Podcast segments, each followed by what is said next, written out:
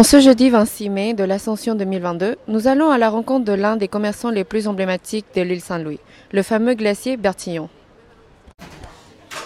Bonjour, aujourd'hui nous sommes avec Muriel, la petite fille de Bertillon, dans l'entreprise familiale Bertillon, l'une des plus emblématiques de Paris et de l'île Saint-Louis.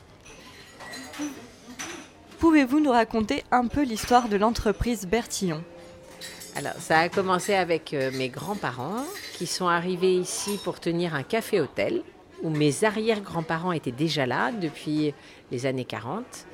Euh, mon grand-père était boulanger de formation.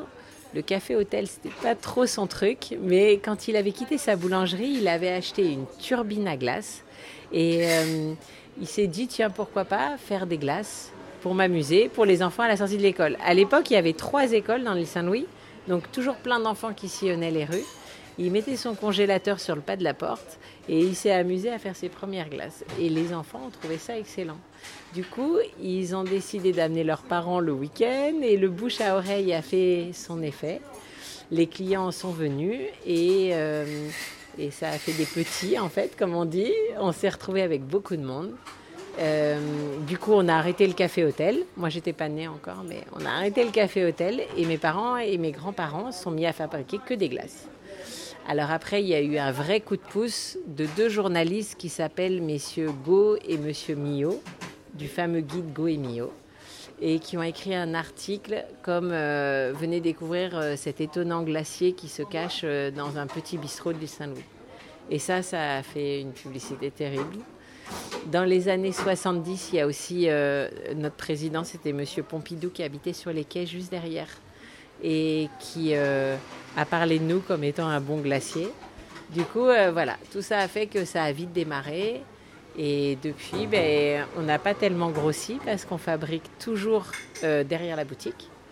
et on tient à cette fabrication artisanale. Et voilà.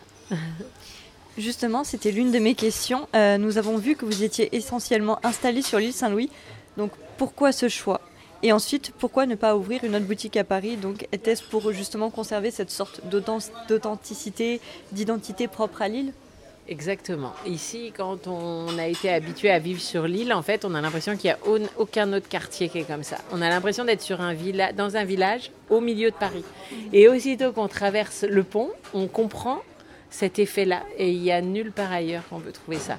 Alors oui, bien sûr, pour un côté praticité, on aurait pu dire, allez, on fait une petite usine en banlieue, euh, on a plein de places, tout est plus facile. Mais en fait, euh, non, on aime trop être ici. Alors des fois, on pousse un peu les murs, c'est un peu la galère. On a acheté la boutique en face, qui en ce moment nous sert presque plus de stockage que de boutique, mais bon, ben, le tout, c'est de continuer là. Et justement, bah, nous voyons que peu importe le fait que euh, Bertillon ne soit que sur l'île, nous voyons que euh, au moindre rayon de soleil, la foule se précipite dans vos boutiques. Euh, savez-vous à peu près jusqu'à combien de clients vous pouvez avoir par jour en pleine période estivale? On ne compte pas les clients. On sait que, par exemple, en ce moment, parce qu'on est très gâté par le temps, donc dès ce début mai, on a l'impression d'être déjà en plein été, mais on arrive à faire 1000 litres de glace par jour. Honnêtement, on n'arrive pas à en faire plus. Donc 1000 litres, ils se partagent entre nous, notre boutique, notre petit salon de thé à côté, et nos revendeurs, parce que sur l'île Saint-Louis, sont des revendeurs. Et après, on a quelques brasseries quand même sur Paris qui revendent nos glaces aussi. Euh, il y en a même plus que quelques, parce qu'il y en a presque 400 100 sur Paris qui revendent nos glaces. Alors ils ont nos glaces entre autres desserts, ça n'a rien à voir en quantité avec ce qu'on peut vendre quand il y a la file d'attente devant la boutique avec les touristes, mais quand même, euh, il faut les servir et on se partage ces 1000 litres chaque jour. Et qu'est-ce qui fait la, renommée en fait de ces glaces si bonnes? Qu'est-ce qui alors en fait, euh, pas de recette magique, mais un coup de main que mon grand-père et mon papa euh, ont mis des années à mettre au point. un choix de la marchandise des matières premières, ça on y attache beaucoup d'importance et c'est pour ça qu'on ne veut pas grossir plus parce que pas facile de s'approvisionner toujours en produits de qualité. Et euh, si on veut fabriquer beaucoup plus, on aura du mal à trouver toujours ces produits de qualité en plus grosse quantité. Et on ne veut pas prendre les risques de faire moins bon. Donc euh, avant tout, c'est ça, un coup de main. On a la chance d'avoir une équipe, ils sont neuf à travailler derrière. Une équipe avec des gars qui sont là depuis 30 ans. Donc on a appris à faire les glaces avec mon, grand-père.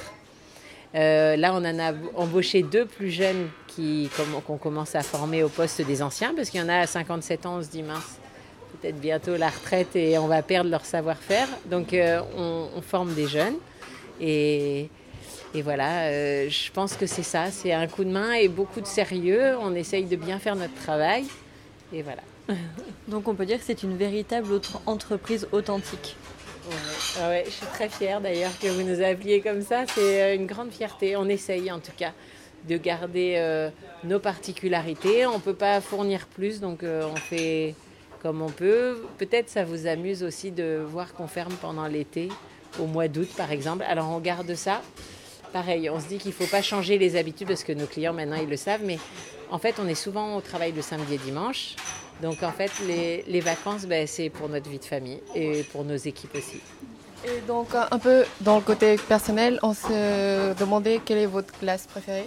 La mienne, alors j'hésite entre deux, c'est noisette et pistache. C'est mes deux parfums préférés. Et si vous me dites euh, non, mais noisette, c'est très bon aussi. Mon cœur balance entre les deux. bah, merci beaucoup. Avec plaisir.